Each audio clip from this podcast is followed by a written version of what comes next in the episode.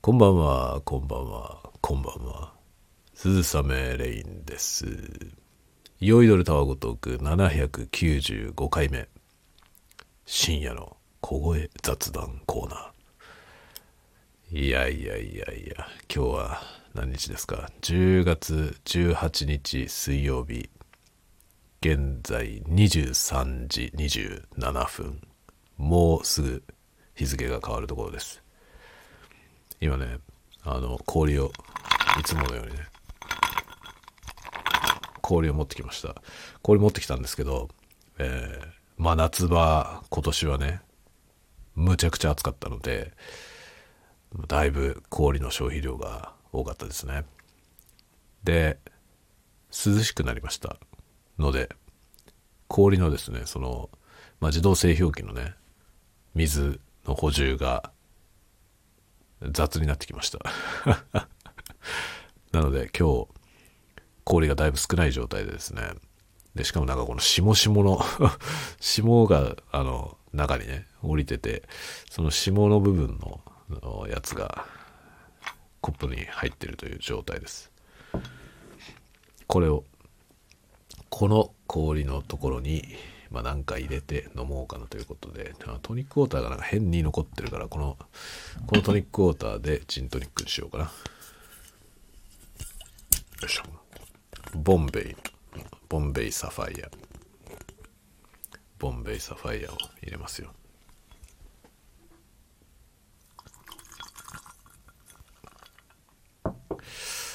えー、ぼちぼち。ぼちぼちやっております。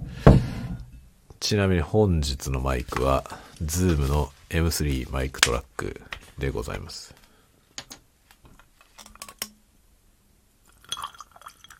M3 マイクトラックをあの iPhone に USB でつないで、USB インターフェースとして使ってる状態ですね。M3 で録音してるわけではありません。おお面白い。あのね、今、しもしもになっていたやつに、こう、飲み物を注いだんですけど、しもしもの部分だけなくなりました。あっという間に溶けましたね。それ以外の、あの、氷の部分、普通のね、氷の部分は、しっかり残っているという状態になりました。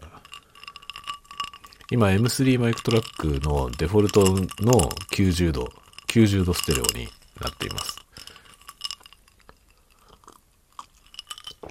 うん、うん、うん。美味しい。前にちょっと話したと思いますけど、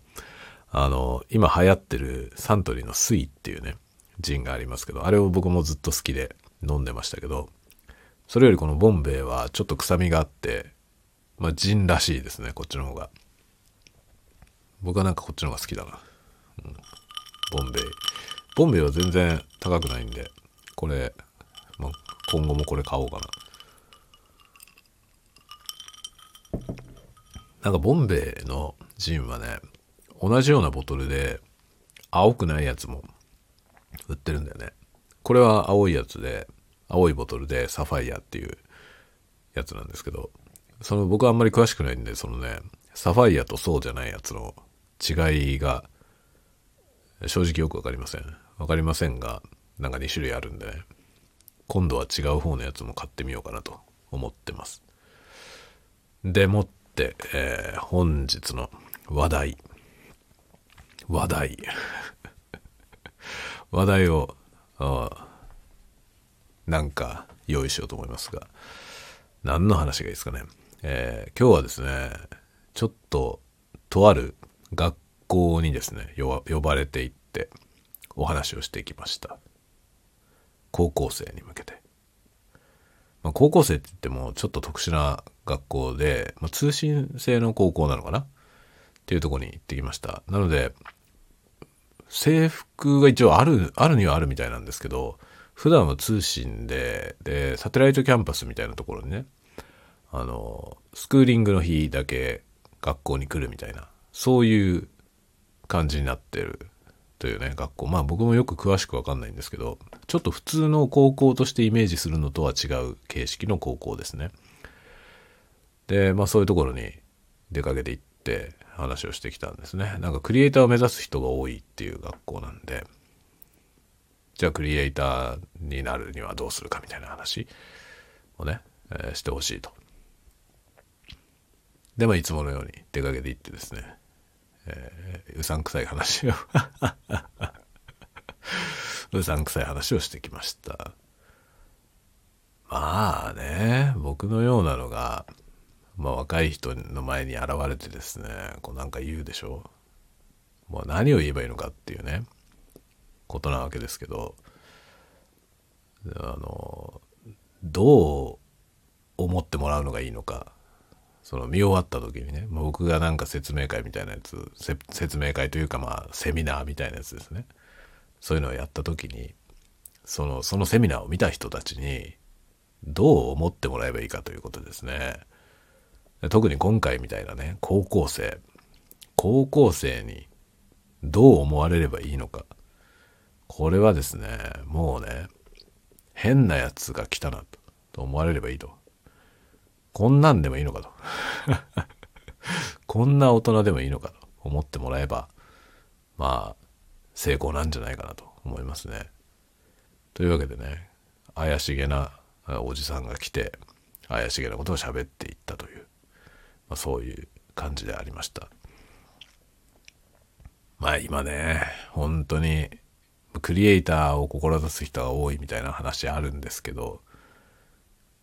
じゃあクリエイターになるにはどうすればいいのかもうね今どうすればいいのかそんな方法なんて無限にあるわけですよね。もう一億総クリエイター時代ですから、誰もがクリエイター。で、そのクリエイティブをね、自分のクリエイティブをマネタイズする方法っていうのが、超身近にいっぱいあるわけですよね。今もうだから、ものすごくいい時代だと思いますね。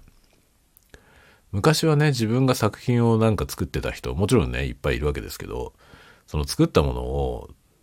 人に見てもらおうと思った時ね、それをどどういう発表するのかって話ですね。その発表しなきゃいけないじゃない。で、その発表するっていうことのそのハードルが非常に高かったわけですよね。まあ絵を描いてるって言ったら、もう古典でもやるしかない画廊とかで。極端な話ね。極端な話、そういう感じですよ。で、まあミュージシャンとかでもね、ライブハウスで演奏するぐらいしかないわけですよね。ライブハウスで演奏するか、まあ、路上でやるみたいな。路上っていうスタイルは、あの、ストリートミュージシャンみたいなですね。ストリートミュージシャンみたいなスタイルは、僕がちょうど、その、高校卒業したぐらい、まあ、高校生ぐらいの時からかなぐらいから、あの、出てきたスタイルでしたね。だその走りぐらいですよね。僕が高校の時だったかなゆずとかが出てきたのはそのぐらいの頃だったと思いますね。ゆずが出てきたのは結構その、あれですね、あの、ストリートミュージシャン的な文化のなんか起爆剤になりましたね。ストリートミュージシャンって多分、ゆず以前にもいたんだけど、なんかもう、ゆずが大成功したことによって、そのストリートからスカウトするというスタイルが結構確立したというかね、そういうのはありましたね、当時。だから、路上ライブみたいなのはめちゃくちゃ流行ってましたね。僕もやったことあります。新宿あたりでよくやってました。いい思い出ですよ、今、今思えばね。今多分、あれじゃないかな。その場所によって多分ね、すごく、あの、うるさくなったと思いますね。うるさくなったっていうのはやらせてくれなくなったと思いますね。僕らの頃は結構黙認されてたっていうか、あの、まあ一応ストリートミュージシャン、ストリートライブっていうのは、あの、大っぴらに許可はされてないことがほとんどだと思いますね。まあ、正直迷惑だからね、あれ。あの、僕ら自分でやってたって思いましたけど、正直迷惑なんですよ。で、迷惑なので、その、やる場所は結構ね、考えなきゃいけないっていうのがありましたよね、当時はね。で、まあ僕らも結構その、黙認されてる場所でやってたりとかはしましたね。で、結構そのね、おまわりさんが止めに来たりすることもあるんですよ。別にそれで逮捕されはしませんけどね。あの、やめなさいよって言われて、やめ、やめなさいよとか移動しなさいよって言われたりすると、で、その時に素直に聞いて、わかりましたっ、つって撤収すれば別にどうってことではないんですね。その指示に従わない場合に、あの、やりすぎると、抵抗しすぎると公務執行妨害ってことになるんで、そうすると捕まる可能性がありますけど、まあ、基本逆らわなければ、あの、犯罪を犯してるわけではないので、割とね、怒られはしますけど、あのこんなとこでやったら困るよって言われはしますけど、あ、すいませんっ、つって撤収すれば別に大丈夫だったりしますね。でも、なんかね、移動してくれって言われたことも1回ぐらいしかないんだよな。意外と毎回同じところでやってて、割と大丈夫でしたね。ちょうどね、お店の向かいぐらいのところでやってて、お店の人が別に文句言わないというか、結構お店の人が楽しんでくれる感じだったんで、そこでよくやらせてもらってましたね。別にそこのね、店の前の道路は店のものじゃないからさ、そのお店の人たちにもそこでやっていいよって許可する権利はないのよ。ないんだけど、事実上そこでやってても文句を言う人がいないんで、その、お店の人しか文句言わないじゃないその、ね、目の前でそんなにやられたら困るっていう、もし、もしね、そういうお店の人がそういう感じだったら、あの、ダメよって言われるけど、割とね、そこ、そこのお店の方がね、そのストリートミュージシャン、僕らも含め他の人たちもそこでやるんだけど、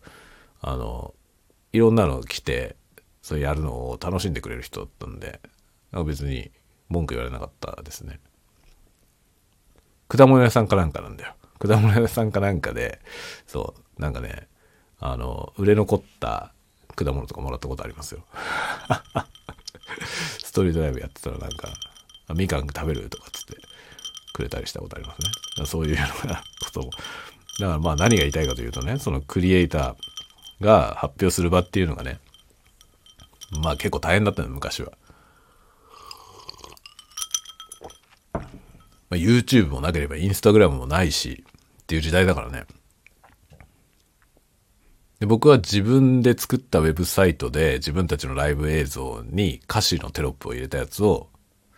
上げて動画配信をね やってましたね。だからすごい大変だった当時はね、それも大変だし、まあ、技術的なことも結構大変。自分で全部やんなきゃいけないからね。大変だったし、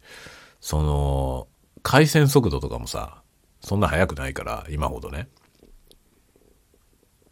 今はもう、ね、普通の一般家庭に光ファイバーのケーブルが来てるのなんて当たり前みたいな感じで、で、今 Wi-Fi とかでもさ、Wi-Fi の、その、家庭に引くやつとかあるじゃない。そういうやつもね、スピードが速いから、あんまり、こう、不足を感じることはないっていうか、で、当時僕らが作ってた映像なんて、ものすごい解像度低いからね。今からすれば。今 YouTube でも 4K とか出せますけど、当時の解像度なんて、本当に、あれいくつ？多分、HD もないよ。1280の HD でも超高画質みたいな話だったと思いますね、当時ね。もっと小さかったんじゃないかな、僕が作ってたやつ。で、映像の撮影もテープの、DV テープのカメラで撮影して、みたいなやつでしたよ。そういうのでライブ映像作ってさ、自分たちで、自分たちでその撮影して、そのね、カメラ立てといて、ももしくは、そのね、お客さんで来てくれる人にカメラ持たして、もう撮ってって言って、動画撮ってもらって、で、そこにね、歌詞のテロップを入れるのよ。歌詞のテロップを入れるっていうのを途中で思いついて、やってましたね。歌詞のテロップを入れる。まあ、超大変なんだよ。当時だから。すごい大変で。それで歌詞のね、テロップ入れて、そのちっちゃい画像にさ、歌詞を入れて、それを自分のホームページで乗っけてね。で、アクセスしてきた人が見れるみたいにしてましたね。だけど見れるっつったって、その今みたいなストリーム、まあ一応ストリームあるんだけど、ストリームはそんなにちゃんとしてないから、その音楽が途切れずに再生されるのも難しいのよね。当時ね。やってましたね、そういうこと。YouTube なかったんだよ、まだ。YouTube がない頃に、僕はそういうのやってたのよ、実は。だ 結構あの当時、そんなことやってる人は少なかったから、僕は結構早かったと思うね、ああいうのやりだしたのは。そう。でね、DV、まあ、DV、DV って言うとなんかドメスティックバイオレンスみたいだけど、デジタルビデオの方ですね。デジタルビデオの DV。で、その DV カメラっていうね、まあカメラは、あの、デジタルビデオで録画ができるカメラ、テープです。デジタルビデオテープ。テープに録音する、録画するカメラを使ってね、撮影するんだけど、その撮ったものをパソコンに取り込むっていうのも偉いことなのよ。もう今多分もう、あの、皆さんご存知ないと思いますけど、FireWire っていう企画があってね、IEEE1394 だったかなっていう企画があって、もう全然知らない方はもう、はてなっていう用語が並んでると思いますけど、今多分もはや存在しない企画ですね。ケーブルの企画ね。で、その出力端子がカメラについてて、で、それを PC に取り込むわけですけど、PC 側にはその入力がついてないんですよ、普通の PC には。で、そこに、そのね、キャプチャーボードみたいなやつ。キャプチャーボード自体は今もあるよね。今もあるけど、今、あの、キャプチャーボードって言って皆さんが想像するようなものとはまるで違うものです。もっとね、あの、まあ、今で言うとグラフィックボードに近いものですね。基板みたいなやつ。それを PC の中に突っ込んで、で、突っ込むと、そのね、IEEE とかのね、そういう企画の端子が増設できるわけですよ。で、そこにカメラをつないで、で、ソフトウェアからそのカメラをコントロールして取り込むみたいな。そうすると、パソコンのハードディスクにカメラで撮影した映像がこう吸い込まれていって、それを編集できるわけですよ。デジタルビデオ編集。というのをやってたのよ。2000年くらい。今から二十何年前です。にやってましたね。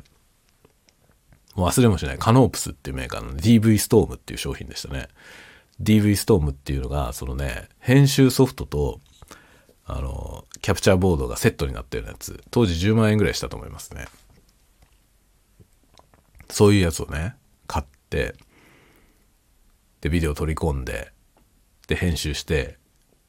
で、音はさ、音は音で、ライブハウスで、その PA の卓、僕ら卓って言ってましたけど、あの PA のね、あの、ミキシングコンソールで録音してくれるのよ、音は。まあ、それはライブハウスのサービスであって、で、録音したやつ CD にしてくれるんですよね。CDR に焼いてくれて。で、それもらってくるじゃん。で、そのもらってきたやつを PC に取り込んで、で、その、ビデオで撮影してきたやつの音声だけ差し替えて、で、そこにテロップを載せて、で、ウェブで公開するみたいな。やってたよ。めっちゃ労力かかるわけ。労力がものすごいかかる割に、そんな大したものはできないんですよ。クオリティ的にも大したことはないわけ。だけどやってましたね、そういうことはね。あもう当時からね、なんかそういうのは好きなのよ。本当に。僕はバンドマンなんだけどさ。バンドマンで演奏する方が主なんだけど、そのね、それに付随したいろいろもね、だからホームページ作るとかいうのも、バンドのホームページを僕が作ってましたけど、それ好きなのよね。それは全部趣味で、まあバンドが一番まあメインでっていう感じでやってましたね。でも結局のところそうやっていろんなことやってたことが、その後のいろんなね、お仕事につながってって役に立ったりしたんだよね。だからそんな具合にね、その自分たちがライブやって、それを映像をね、その世に公開するっていうのは大変だったわけ。YouTube みたいなものはなかったから。で、YouTube が出てきた頃には僕はもうやめてて、そういうの。バンドもやめてたし。だからタイミングがおかしいんだよね。本当にね。その頃から YouTube やっとけばよかったよ、本当にね。その映像作るのは好きだったからさ、作ってればよかったんだけど、あの、映像を自分で作ろうというね、そういう方向に全然行ってませんでしたね。その後なんかね、あの、自主制作の映画撮ったりとかね、してたんだけど、それも結局ね、まあ、どこにも発表してないよね。あの頃も YouTube の走りは多分あったと思うんだけど、まだなかったのかな、YouTube。YouTube はなかったような気がすんな。ちょっと覚えてないけどね、そういうところからね、そうやってましたよ。でもそれが今はね、もうすごく簡単になってるでしょ。まあ、なんか作って、それをどっかに公開するっていうのは、ものすごく敷居が低くなりましたよね、今はね。なので、クリエイターになる方法は今いくらでもありますね。自分でマネタイズもできるから。ただ、あの、かえってね、簡単、お手軽にできるからこそね、まあ、競争が激しくなっちゃったっていうのはあると思うね。だから本当ね、若い人たちがね、クリエイターを目指す若い人たちに、ま、何をさせればいいんだっていうところなんだよね。何すればいいんですかって言われても、ねよくわかんないんだよ。よくわかんないんだけど、まあ何しろ一番、一番重要なことは、まあクリエイターってものを作る人なんで、なんか作れよっていうのは言いましたね、今日もね。まあ当たり前にみんな物を作ってる子たちのいる学校なんで、わざわざ言うまでもないけどっていうのは断った上で、あのそういう感じでしたね。結構僕はね、その、まあ今立場上というか、あの、いろいろ若い人から、クリエイターになるにはどうすればいいですかみたいなことを聞かれることは多いんですよ。で、中にはね、何にも作ってない人がそういうことを聞いてくることもあんのよ。どうやったらプロのクリエイターになれますかって。で、何、どんなもの作ってんの？って聞くじゃない。そしたらまだ、いや、まだ何もやってないんですけど、っていう人がいるんだけど、まだ何もやってない人が、どうすればいいですかって、どうしたらクリエイターになれますかって言ってきてる時点で、なれないよって思うよね。いや、まず作れよって話なんですよね。だってクリエイターってのは物を作る人だからさ、もう作ってんじゃないのっていう感じなのよねだ。そこがなんかね、順番がおかしい人は結構たまにいますね。まあ、今日行った学校の人たちにそんなことはないと思うけど今日の人たちはもう本当に物作ってる人たちばっかりいるところだったんでもうみんなはね全然作ってると思うけど。で作ってる人はそれを誰かに発表して見せ見せた方がいいよっていうことを言ってきましたね。それもでも今ねみんなやってんだよ。誰にも見せずにコツコツ物作ってる人なんてほとんどいないのよね今ね。昔はいっぱいいたんだけどね。だから誰にも見せてないけど、その、実は絵が好きでずっと絵描いてるんですって言って、え、どんなの描いてんの？って言ったらめっちゃうまいみたいな人昔はいたけど、今はそんなことないよね。大体そのなんか描いてるって言ったらそれはもうどっかにあげてる。まあピクシブにあげてる人もいれば、インスタにあげてる人もいれば、いろいろだけどね。でもまあどっかしらのその SNS とかにあげてる。その上げてるアカウントに書きかけてる人はいると思うけど、まあ、どこにも上げてない、誰にも見せてないみたいな状態でやってる人の方が今は少ないかなと思いますね。となるとね、もう若い人でクリエイター目指してて、なんか作っててなんか発表してる人っていうのは、もはや言うことないんですよね。その調子でやってっていう感じなのよね。うん、その調子で頑張ってもの作っていきましょうっていう感じだね。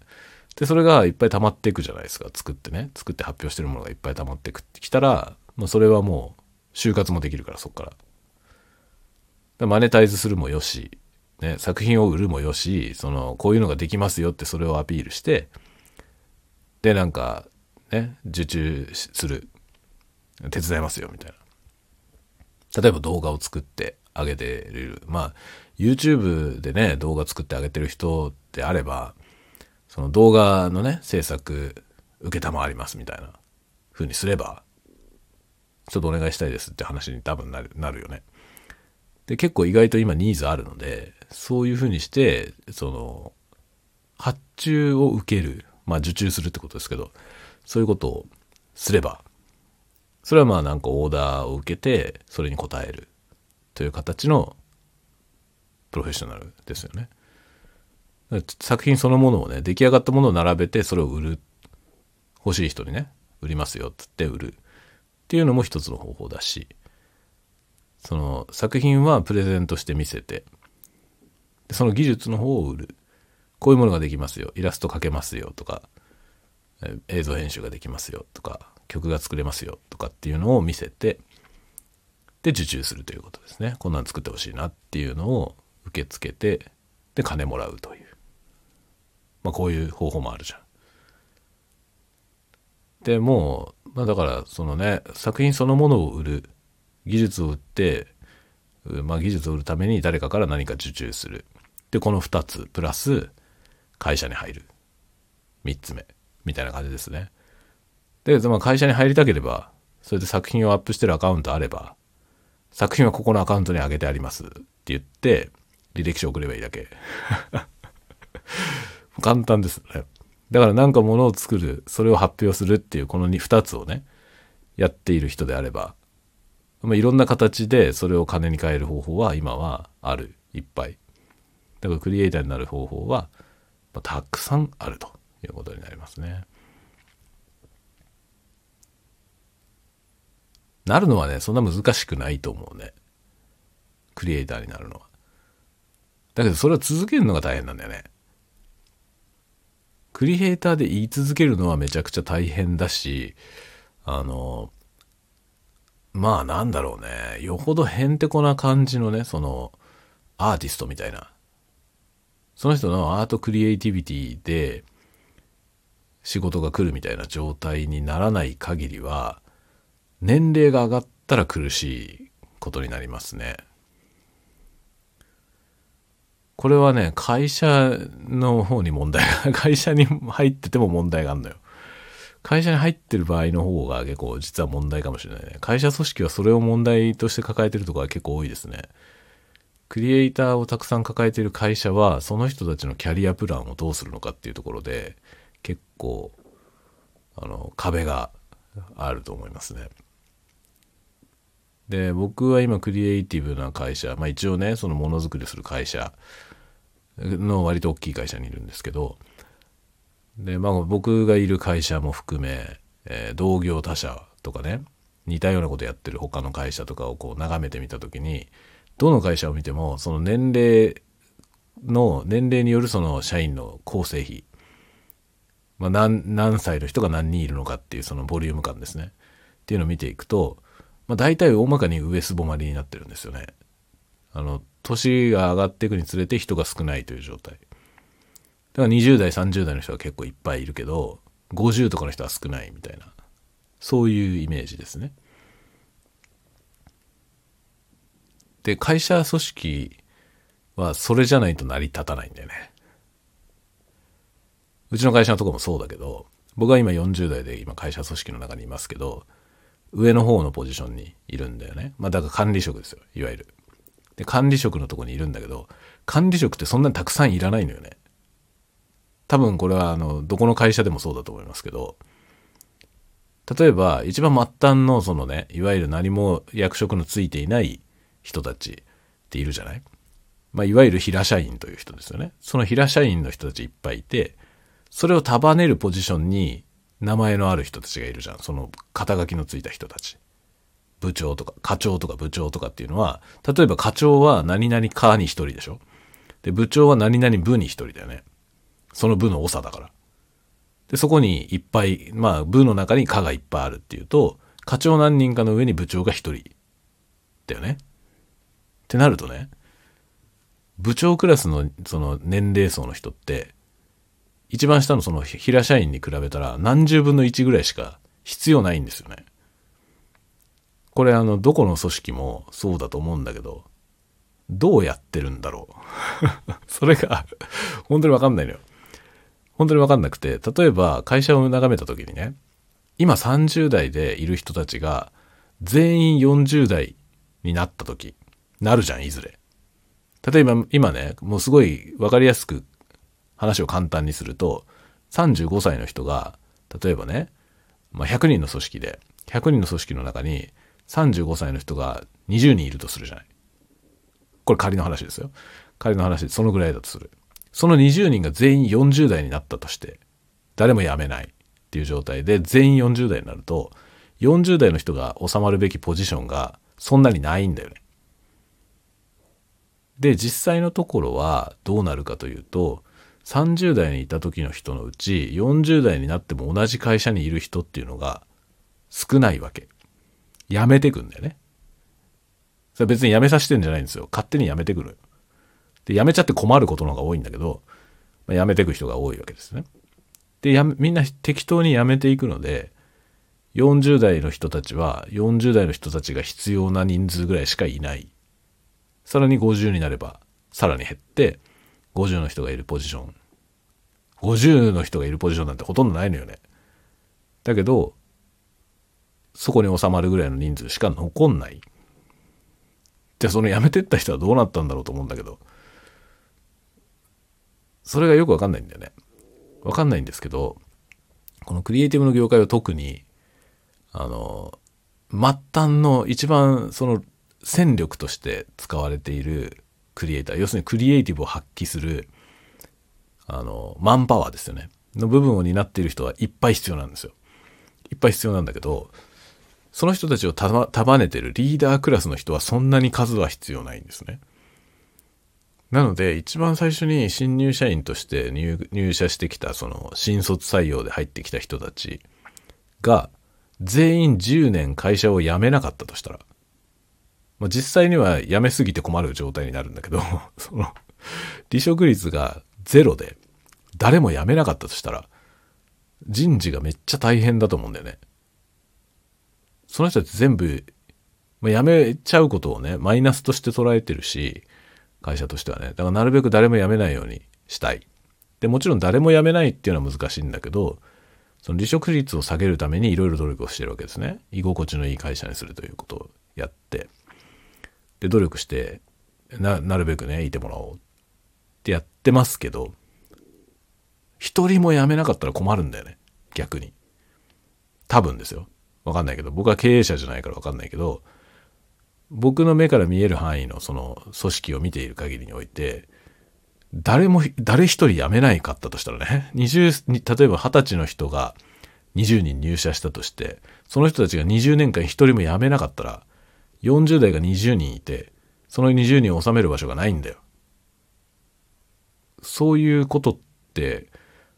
他の組織には起きてないだろうか。そこがね、わかんないんですよ。そこんとこがどうなってんだろうと思って。だからそのね、キャリアプランみたいなものが、ちょっとわかんないよね。どうなってるか。で、まあ60、まあ例えば定年60として、60定年だとしたら、まあ一番マックスで一番上の人は60までいるわけですよね。60の人がいるようなポジションなんてほとんどないんだよね。60歳でもできる仕事がないから。ほぼないですね。まあ指導者ぐらいなんですよね。更新の指導にあたる、まあすごく経験値が高いでしょ ?60 歳とか言うと。その経験値で、その人を導くという仕事ですよね。先生。一人でいいよね。100人の組織に一人でいいのよ、60の人。一人か二人でいいよね。ってなっちゃうわけですよね。したらその人たちで、ね、20歳で入った人が一人も辞めないまま40年いたら、その人たちをアサインする場所がないのよ。ポストがないんです、そんなに。これどうなってんだろうね。これが僕はわかんないです。どう、どうなってるか。わかんないけど、どの会社を見てもね、まあ、同じ業界の他の会社とかを見ても、極端な上すぼまりピラミッドになっているんだよね。だからあの、ピラミッドでもさ、あの、本物のピラミッドね、途中から角度が緩くなるピラミッドあるじゃない。その、上に行くに従ってね、途中で傾斜の角度が変わって、なだらかになって、意外と早く頂上が来るっていうやつあるじゃない。あの感じだね。あの感じで、要するに斜面がなだらかになってるイコール、急激に人が減ってるということですね。その年齢ピラミッドにした時に、下から上にこう上がっていく時にさ、その傾きが急であればあるほど、減り方が少ないということになるよね。で、傾きが緩いってことは、まあ、一段上がる例えば1歳上がったところで一気に減るから傾きが低くなるわけですよね。そういうイメージなのよ。だから途中であの傾斜の角度が変わるあのピラミッド。あんな感じ。だから40代っていうかね、30代後半ぐらいから急激に人数が減りますね。でも50代とかはもう数人しかいません。50代なんて全社で2、3人しかいないと思うな。で僕はアラフィフ。アラフィフ40代。40代もほとんどいますよ、うちの会社。40代の人も10人いるかいないかぐらいなんじゃないかな。あとは全部30代、20代ですね。40代の人も本当20、20人まではいないような気がするな。20人いるかなくらいの感じなんだよね。20代とかは多分もう全部章、全部もう全部足したら、ものすごい人数でいると思いますね。このね、年齢が上がった時にどうするのか。この部分は結構、結構難しい問題ですね。で、もちろん若い人はさ、そんなことまで考えてないじゃない。で、別に考えなくていいしね、その20代の時にね、まあ、20歳そこそこで、とかまあ今日会ってきた人なんて高校生なんで、高校生の時に自分が50、60の時どうするのかみたいなことを心配してるような状態だとね、いや、そんなこと後でいいんじゃないって思うから、別にそれをね、若い時から考える必要はないと思うけど、ないと思うんだけど、で、特に高校生とか、その、学生さんまだ社会に出ていない人たちね。そういう人たちが、その職業を考える、就職を考えるっていうのはま、夢の領域なので、半分夢の領域、半分現実の領域みたいな感じなんで、そこはもう夢を持ってやればいいと思うんですよ。で、その、叶った時ですね、こういう仕事をしたいなっていう思っていたものの仕事が実際に得られた時、まあ、就職できたってことですね。就職できたりとか、まあ就職っていうのがまあ会社に採用されることのみではなくて、フリーランスでもね、別に構わないけど、仕事を始めたっていう状態が一応、夢見てる段階の人から見るとそこが一旦のゴールなわけですよ。だけど実際問題はそこからスタートなんだよね。これはよく言われてることだけど、まあ、結婚とかでもそうだけどさ、ゴールインって言い方をするけど、ゴールじゃねえよって話はよく言われてるでしょ。そそれは同じだと思うんですよね、就職でもね。でそこがスタートラインになる。一旦のゴールだったものがスタートラインになる。で、このスタートラインになった時に、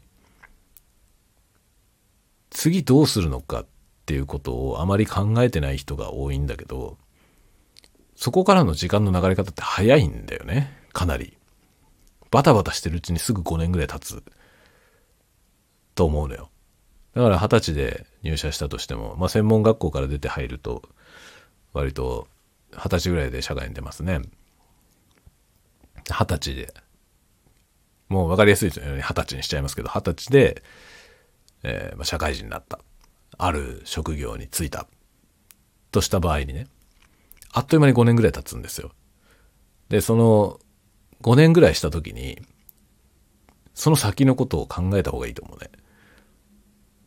30になっても同じ仕事をできるか、35でもできるかっていうことだよね。で、一般的には多分全く同じ仕事でそのまま居座ることは難しいと思いますね。あの、経験値が上がってくれば、まとめる側をやってほしいというニーズが出てくるし、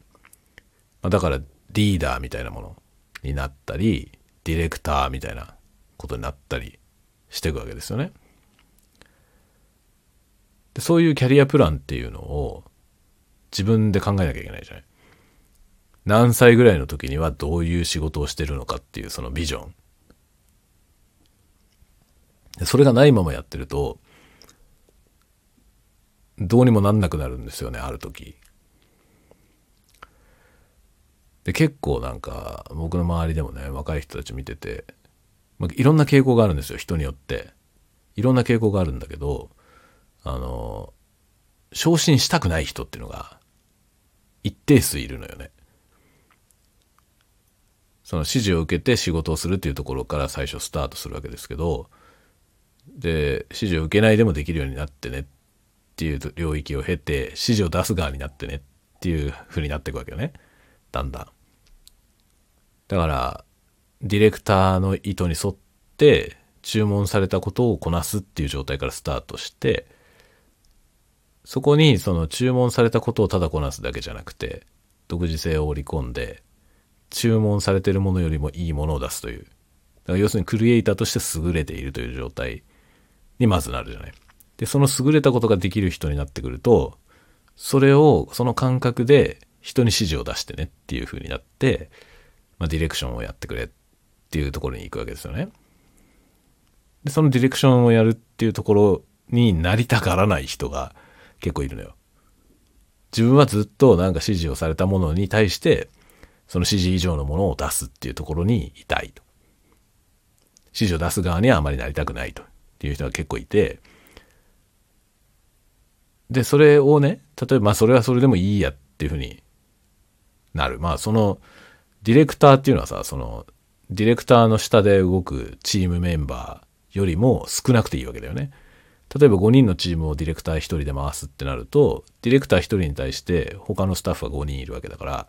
その5人の人たちが全員ディレクターになるっていうのは、なかなか難しいわけですよね。そんなに必要ないから。だからこれはもうその会社が拡大し続けていく状態じゃないと、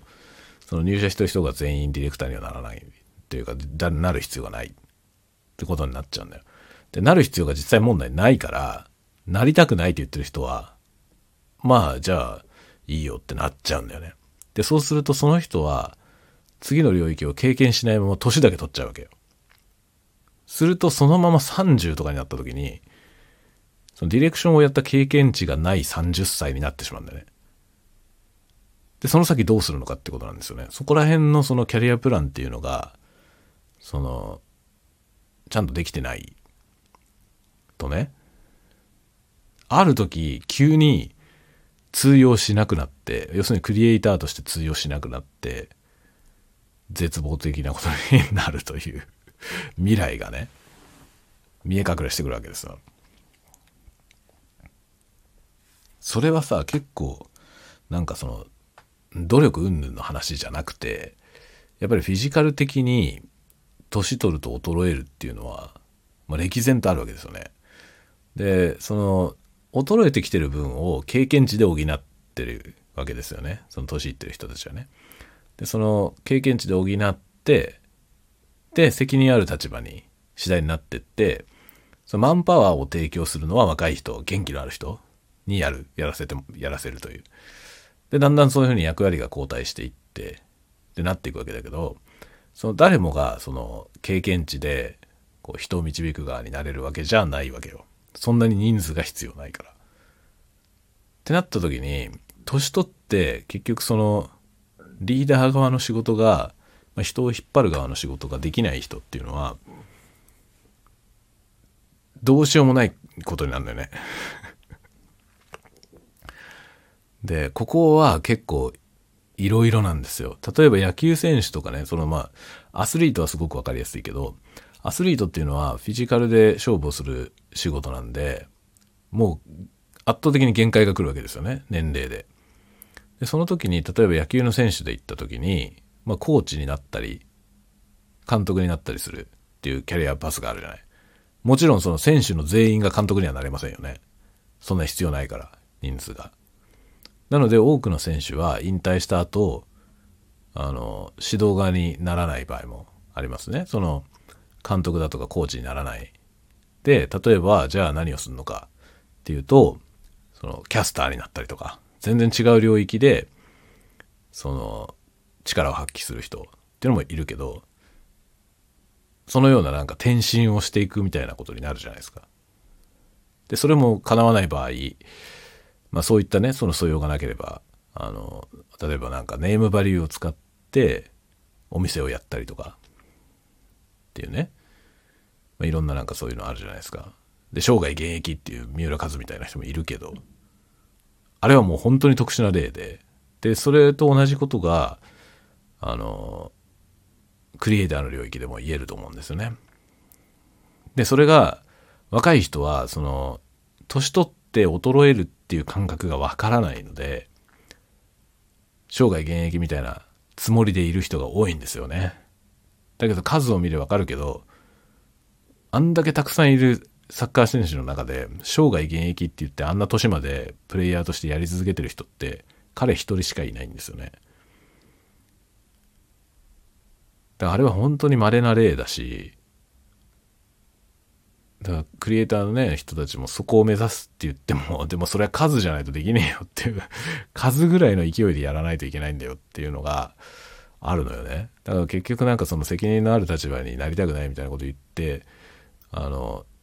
逃れてくる。まあ別に逃れてくのはいいけども、じゃあなんか別のこと考えておかないと、戦力外通告された時にどうしようもなくなるぞっていうのはありますね。なんかそこら辺のことは、ね。だまあもちろんね、会社組織の場合は、そうなる前にね、その戦力外だとかいうことになる前に、あの、マネージャーがマネジメントするわけですけど、まあ君のキャリアパスをね、このね、こういう方向はどうとかいうことを面談したりとかしてね、やるわけだけど、まあそれってでも事実上もう完全に戦力外に、戦力外通告っていうことなんだよね。その先々でそういうふうになってしまうリスクがあるからね。やっぱ、こう、年取った時どうすんのか、その自分のポテンシャルがどうなっていくのかみたいなこと。で、まあ、そこら辺を見据えて、今何すべきかみたいなことが、こう、出てくると思いますね。だから、高校生に向けてそんなこと言う必要は、そんな夢のないことを言う必要はないけど、ただその先々どうするのかっていうこととか、あとその、なんだろうね、時代が大幅に変わって、その必要とされるスキルが大幅に変わったりするってことはあり得るんで、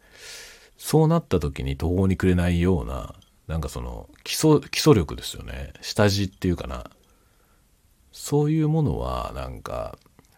あった方がいいよっていう話はね、ありますね。だから視野を広く広く持った方がいいよっていうのはいつも言ってますね、僕は。まあ、潰しが効くじゃないけどね。潰しが効くからといってやるんじゃダメなんだけど、でも最終的に結果論として潰しが効くようになりますね。その広い視野を持ってやってればね。で、そうじゃない人っていうのが、まあ、スペシャルでね、スペシャルで、そのスペシャルが通用してる間にはそういう人ってものすごく強いんですけど、スペシャルの人が年取った時どうなるのかっていうところが、まあ、それをちゃんと自分でプランニングできてる人はいいんだけど、そうじゃない場合に結構悲劇が起きるようなね 印象はありますね。だから若い頃ものすごいクリエイティブを発揮して、ね、あの、大いになんか世界にこう衝撃を与えたみたいな人であっても、その後のその年取った時どうなっていくのかっていうところで、何らかのの分野に適性を発揮できなかった場合、結構悲劇かなとは思うね。一番シンプルなのは、まあ、指導者になるってことですね。若い人に教えるっていう、その教えるっていうその仕事はものすごくニーズがいっぱいあるんで、あの、何らかの分野でこうね、ある程度以上の力がある人っていうのは、指導者としてのニーズはあると思いますね。ただし、指導する、人を育てるっていう方向の話っていうのは、あの、資質、本人の資質みたいなものにものすごく影響を受けますね。だから、これはさ、どの分野でもそうだと思うけど、アスリートとかでもそうだと思うけど、プレイヤーとして優れてる人が優れた共感になれるとは限らないね。その、教えるんじゃなくて、感じろとか、盗めとか、そういうタイプの人として、なら、ね、いい結果を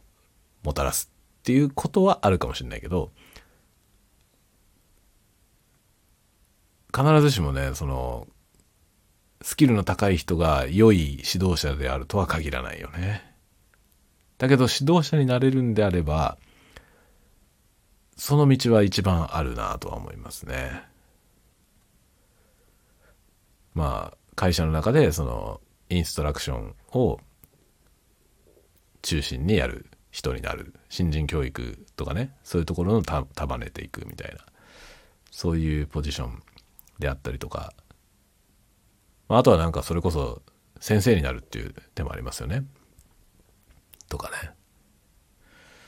この年取っってった時にどうするかっていうね、その、キャリアパスだよね。キャリアパス。このキャリアパスって難しいよね。本当にどうすればいいのかなって僕もいつも思いますけど。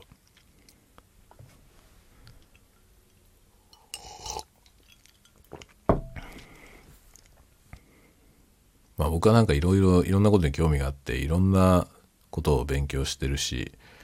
いろんな資格とかも持ってんだけど、結局、それを活かせる場所がないんだよね。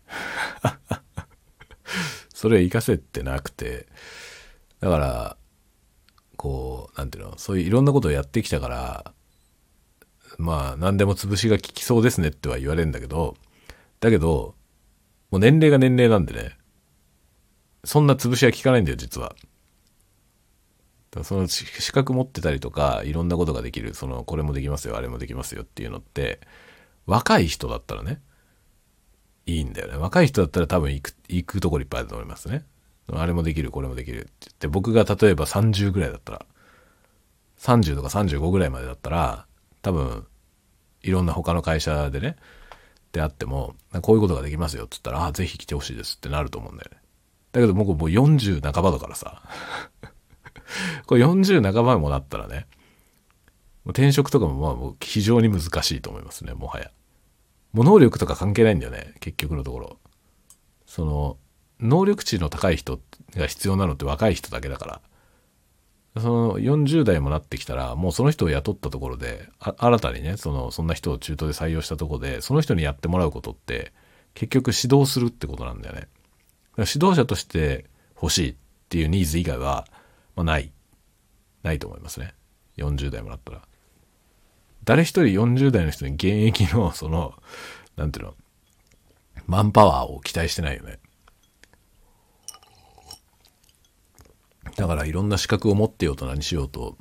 40代の人を中途で採用するっていう会社はまあほぼないと思うね。あの、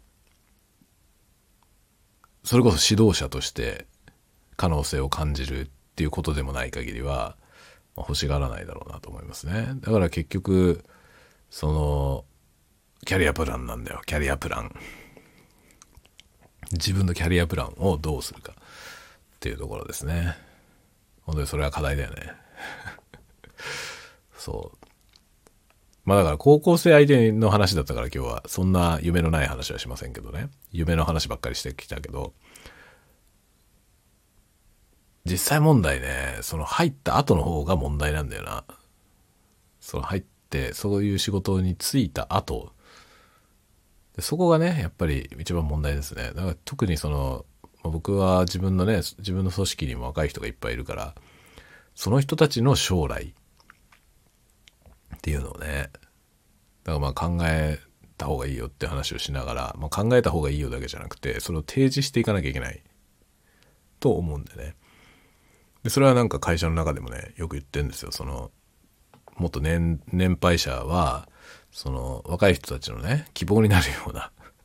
希望になるようなことを見せていかなきゃいけないんじゃないのって話を会社ではよくしてるんだけど。ほんとね、なんかその、先輩がね、その、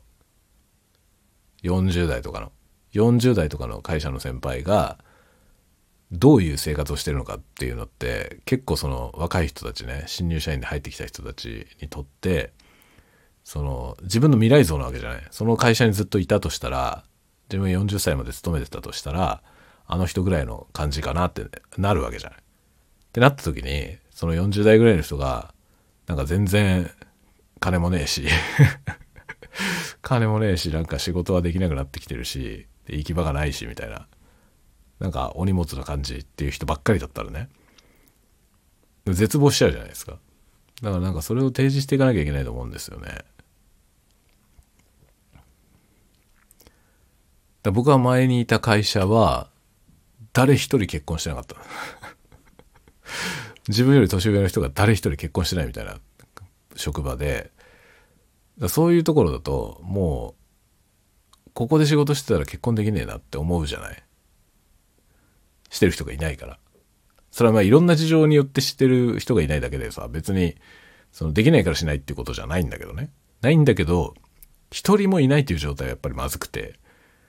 その、事例が見えないからね。例えばじゃあ子供が生まれたらどうすんだろうっていうね。そこの子供がいる人たちどうやって働いてんのかなみたいなのってあるじゃないですか。その若い人が自分が、まあ、若い人だって別に自分に結婚願望がない人だっているし、子供いらない人もいるけど、その欲しいなと思った場合に、思った場合に、この会社に行って仕事と家庭と両立できるんだろうかっていうのは、やっぱり上を見るわけじゃないですか。そういうのをやってる人がいるかな。で、どう見ても家庭持ちの人が全然家に帰らなくて、ずっと会社にね ずっと泊まり込みでいて、で、そのままなんかしばらくいて離婚したみたいな話、見てたらね、この会社にいると終わるなと思うじゃん。その人がただ単に、個人的にそうなのかもしれないけど、それ以外の事例が一個もないという状態は、まずいわけだよね。やっぱり。多様性をちゃんと見せておかないとね。だからそういう人もいればこういう人もいて、だからあなたはどっちのタイプでね、この、こういう、あなたがこういうふうにしたいんであれば、そういう、そのタイプはこの人がそうですねっていうのがあればね、自分がこういうふうにしたいなと思ってるような生活をしてる、その先輩がいればさ、ああ、できそうだなと思うじゃない？この会社でそういうふうに実際やってる人がいるっていうのは結構希望になると思うんですよね。だけどそういう事例が一個もない場合 一個も場合ない場合に、まあ、絶望するよね。だからその先輩がね、その、いや、ちょっとね、子供は欲しいんだけど、とてもじゃないけど、うちの給料じゃ無理だねとか言ってたらさ とか言ってたら、もうここにいたらやべえなと思うじゃない？そういうのあるよね。だからキャリアパス、キャリアパスっていうのは自分のキャリアパスもちろん大事だけど、その、自分がその下の人たちから見た時一つの事例になっているというこの事実。事例サンプルの一つなんだよね自分の事例が。その意識を持たなきゃいけないんだよね。めんどくさいけどさ。これはもう年長者の使命ですよね。年長者である以上その自分のその生活は見られているという若い人たちからね、まあ、どういうふうなスタイルで仕事をしてどのようにプライベートと両立しているのか。だそのワークライフバランスの取り方。ワークライフバランスが終わってる状態の人結構多くて そので、それは別に本人は好きでやってんだよ。本人は好きでやってて、ワークライフバランスとか終わってて、もうワークしかないみたいな感じなんだけど、ワークと趣味がほとんど一致しちゃってる人もいるからね。ワークとホビーがほぼイコールの人は、その、ワークにかなり偏ったワークライフバランスでも、何のストレスもないんですよ。で、それはそれの一つの事例としていいじゃない？別にそれはそれで。だけど、ある世代の人にそういう人しかいない、しかいないという状態やばいよね。全員そうなってると、この会社に居続ける限り、ああいう風にやらないと生き残れないんだなって思うよね。若い人はね。そそれがまずいなと思います、僕は。だからやっぱね、適度にちゃんと、こう、ライフバランスをね、ちゃんと ワークとライフのバランスをちゃんととって、プライベートもちゃんと楽しんでるよっていう感じの人がね。まあだから別にそれはさ、いろんな楽しみ方があるじゃない。だからいろんな楽しみ方を、やっぱね、年長者の人は提示しなきゃいけないだろうなっていうのは思いますね。僕はしてないけどね。僕はしてないけど、まあ僕はね、まあほぼ残業してないね。残業してないでさっさと帰るんで、それに関しては多分いいでしょうね。あの、がむしゃらに働いてるわけじゃないんで、あの人はなんか割とちゃんとね、プライベートを充実してんだろうなっていう感じ。まあ、だからそういうことがこの会社にいてはできるよっていう事例になるわけよね。一つの。いや、止めどねえな、本当に。わけのわかんない話をしてるけど。本当になんかクリエイターとして生きていくっていうのはどういうことなのかっていうのね。まあその一つの例として、まあ僕の話をしたんだけど今日は、まあ僕はこういうふうにやってるよっていうね。で、皆さんは多分ね、これからこういう世界を目指すなら、まあこういう視点で動いた方がいいですよみたいな話をしたんだけど、それをきっかけにいろんなこと考えましたね、やっぱりね。だからこう定期的にね、こういう仕事するのいいよね。あの、普段接する人と全然違うタイプの人に何かを説明するっていう仕事をすると、その、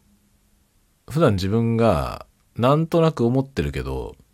ちゃんと言語化していない何かみたいなものがね、それがまあ意図的に言語化することによって自分でもなんか新しい発見があったりっていうのは感じますね。というわけで今日の話はねまとまってないね。すごい自覚があるんだけど、僕今日、まともな日本語喋ってますかねもうなんかね、ちょっとまあ今日は外でそうやってね、公演をしてきたから疲れてて、で、それでこのお酒を飲んでたんで、かなり、朦朧としてきていて、まあ心地よいんですけど、今とても。なんかね、こう、理論だった話ができてる自信が全くありません。今日の話は意味不明だなと思ってる人が多いかもしれませんが なんか内容のない話でございます。というかね、結論が出てないんだよ、自分の中で。どうすればいいのかっていうのがよくわかんない。よくわかんないけど、その、キャリアプランみたいなものが、あの、見えづらいなぁと思うことが結構あるし、うん、自分のキャリアパスみたいなものもね、この先どうしようっていうところが結構ね、疑問に思いますね。本当に。まあ、いろんな、いろんなことはできるけどさ、いろんなことはできるけど、だけどもうね、その現場でマンパワーを提供するっていう、そういう立場じゃないんだよね。年齢的に。そうするとだからほんと指導者みたいな仕事しかないんだよ そこにニーズあるんだろうかっていうさ。まだそうね、とはいえ僕もまだ40代半ばなんで、まだしばらく仕事しなきゃいけないんだよね、これから先。で、その、これから先まだ仕事をしていかなくちゃいけない、そこで、果たしてどういう仕事ができるのかっていうことが、いろいろとね、怪しいんだよ。怪しいなと思っていて。この先どうやってやっていこうかなみたいなのは思いますね。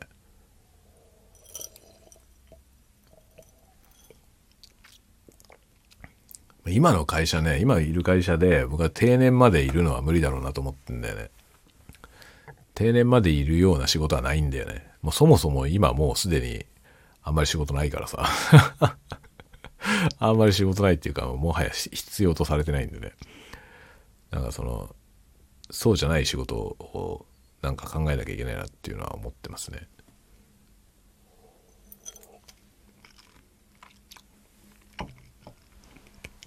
というわけで今日はよくわかんない話でしたが明日の朝にはまたすっきりと元の状態で おはようございますってやろうと思うんでぜひまた明日の朝の、えタワゴトークを楽しみにしていてください。今日は多分止めのない意味のわからない話をしていると思います。自覚が 自分で自覚がありますが、もはや日本語としても整然としてないし、えー、話題はですね、2点3点してるというか、何を言いたいのかわかんない話になりましたね、きっと。と思います。これがですね、何のノープランでやってることのリスクですね。稀にこういうことになるという。普段はね、あんまりこうノープランで喋っていても、ここまで崩壊することはないんですけど、今日は自分で喋りながら、俺は一体何を言ってる？